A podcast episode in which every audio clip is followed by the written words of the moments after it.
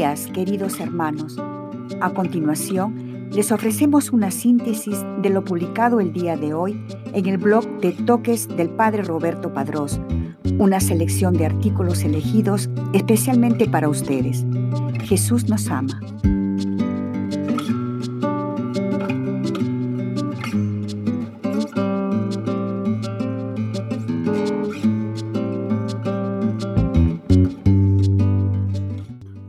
La iglesia conmemora a San Francisco y Jacinta Marto santos.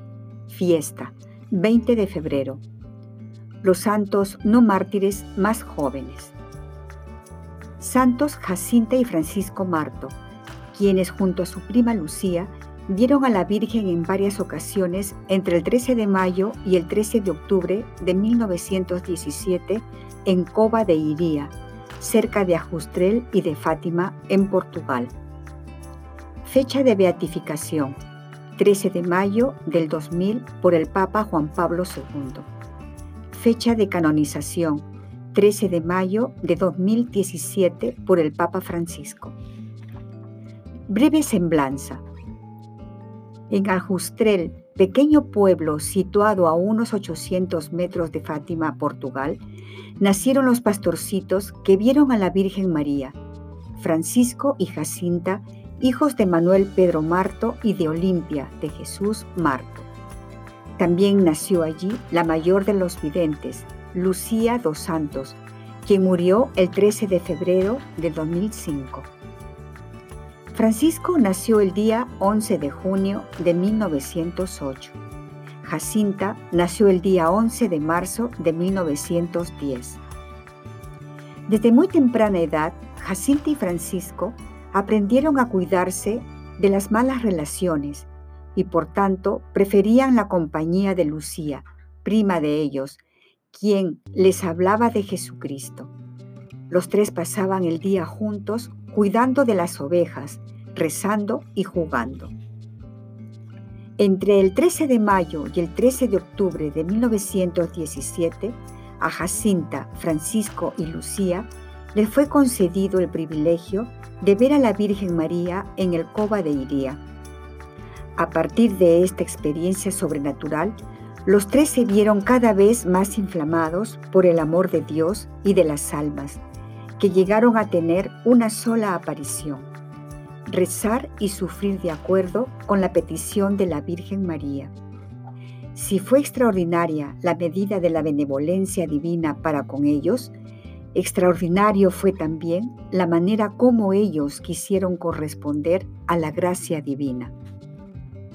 Los niños no se limitaron únicamente a ser mensajeros del anuncio de la penitencia y de la oración, sino que dedicaron todas sus fuerzas para hacer de sus vidas un anuncio, más con sus obras que con sus palabras. Durante las apariciones, soportaron con espíritu inalterable y con admirable fortaleza las calumnias, las malas interpretaciones, las injurias, las persecuciones y hasta algunos días de prisión durante aquel momento tan angustioso en que fue amenazado de muerte por las autoridades de gobierno si no declaraban falsas las apariciones. Francisco se mantuvo firme por no traicionar a la Virgen infundiendo este valor a su prima y a su hermana. Cuantas veces les amenazaban con la muerte, ellos respondían, si nos matan, no importa, vamos al cielo. Por su parte, cuando a Jacinta se la llevaban supuestamente para matarla con espíritu de mártir, les indicó a sus compañeros, no se preocupen, no les diré nada, prefiero morir antes que eso.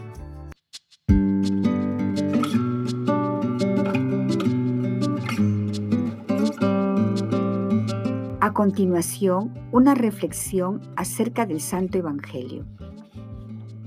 ¿Y tú, ¿Qué dices? Santo Evangelio según San Marcos, capítulo 8, versículos 27 al 33.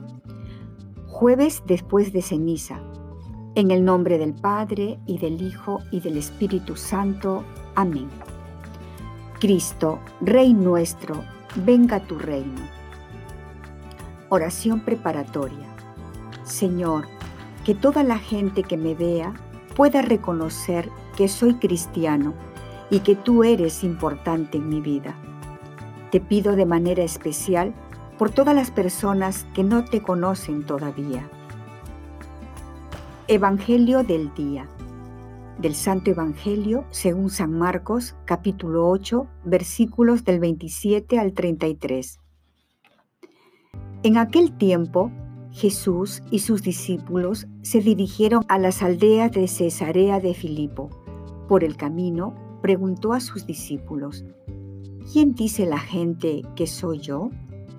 Ellos le contestaron, algunos dicen que eres Juan Bautista, otros Elías y otros uno de los profetas. Entonces él les preguntó, ¿y ustedes quién dicen que soy yo? Pedro le respondió, tú eres el Mesías. Y él les ordenó que no se lo dijeran a nadie. Luego se puso a explicarles que era necesario que el Hijo del Hombre padeciera mucho, que fuera rechazado por los ancianos, los sumos sacerdotes y los escribas, que fuera entregado a la muerte y resucitará al tercer día. Todo esto lo dijo con entera claridad. Entonces Pedro se lo llevó aparte y trataba de disuadirlo. Jesús se volvió y mirando a sus discípulos, reprendió a Pedro con estas palabras. Apártate de mí, Satanás, porque tú no juzgas según Dios, según los hombres. Palabra del Señor, gloria a ti, Señor. Medita lo que Dios te dice en el Evangelio. Una de las maneras en las que podemos decir que una persona es importante para nosotros es a través de nuestras acciones y el modo como vivimos. Si es un familiar, la gente que nos vea con él se podrá dar cuenta. Si es un amigo o pareja, de la misma manera, los demás lo sabrán. Hoy que Cristo nos pregunta a cada uno de nosotros, ¿quién soy para ti? Debemos revisar nuestra vida y ver si con ella podemos decir qué valor tiene Cristo para nosotros. De otra forma, nos faltaría algo. Puede que no hayamos tenido una experiencia del Señor como la tenemos de nuestros familiares con los que convivimos, con nuestros amigos o pareja, pero Cristo quiere ser parte de nuestra vida. Él nos sale al encuentro y quiere que sepamos acogerlo. También nosotros podemos salir a buscarlo porque sentimos la necesidad de alguien que nos escuche, nos acoja en momentos difíciles, nos aliente a seguir adelante, esté con nosotros hasta el final. Cristo no es uno más en nuestra vida porque Él es especial.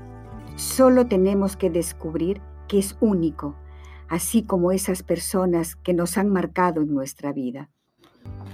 La respuesta que le da Pedro es verdad porque Jesús es Cristo, el Hijo de Dios vivo, y tenemos que entender qué significan estas palabras. Pedro, como primer papa, se muestra como maestro que en su experiencia de vida y por la gracia de Dios se ha dado cuenta de quién es Cristo y por eso es capaz de enunciarlo. Cristo es el Mesías que va a salvar a sus hermanos que viene a mostrarnos el camino de regreso al Padre. Es una persona viva que de verdad actúa en nuestra vida y no solo una idea, alguien lejano. Pidamos al Señor que nos ayude a amarlo más y a reconocer su presencia en nuestras vidas. El Mesías es el esperado, la novedad, el que trae al mundo la unción de Dios. Jesús no es el pasado, sino el presente y el futuro. No es un personaje lejano para recordar, sino a aquel a quien Pedro tutea. Tú eres el Cristo. Para el testigo, Jesús es más que un personaje histórico. Es la persona de la vida. Es lo nuevo, no lo ya visto. Es la novedad del futuro, no un recuerdo del pasado. Por consiguiente, un testigo no es quien conoce la historia de Jesús, sino el que vive una historia de amor con Jesús. Porque el testigo, después de todo, lo único que anuncia es que Jesús está vivo y es el secreto de la vida. En efecto, vemos que Pedro, después de haber dicho, tú eres el Cristo, agrega, el Hijo de Dios vivo. El testimonio nace del encuentro con Jesús vivo. Homilía de Su Santidad Francisco, 29 de junio del 2019. Diálogo con Cristo. Esta es la parte más importante de tu oración. Disponte a platicar con mucho amor con aquel que te ama. Propósito. Proponte uno personal, el que más amor implique en respuesta al amado. O, si crees que es lo que Dios te pide, vive lo que se te sugiere a continuación.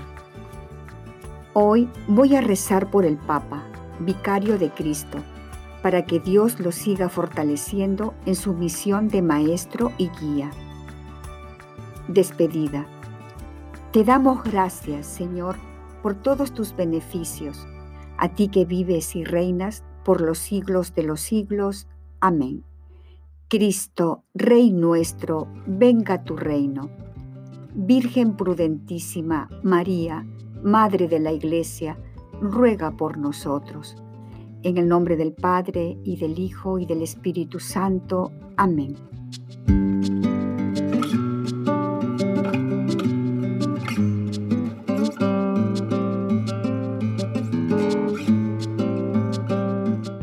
Continuamos con este tercer artículo. ¿Cómo dicen que el Mesías es hijo de David?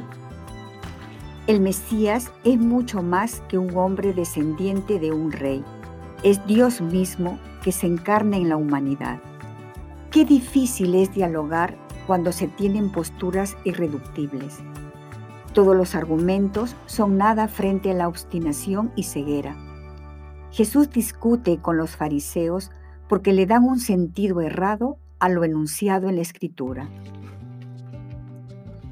El Mesías que ellos esperan es un rey a la manera de David guerrero, capaz de formar un ejército para librarse de la dominación romana y hacer de Israel una gran nación.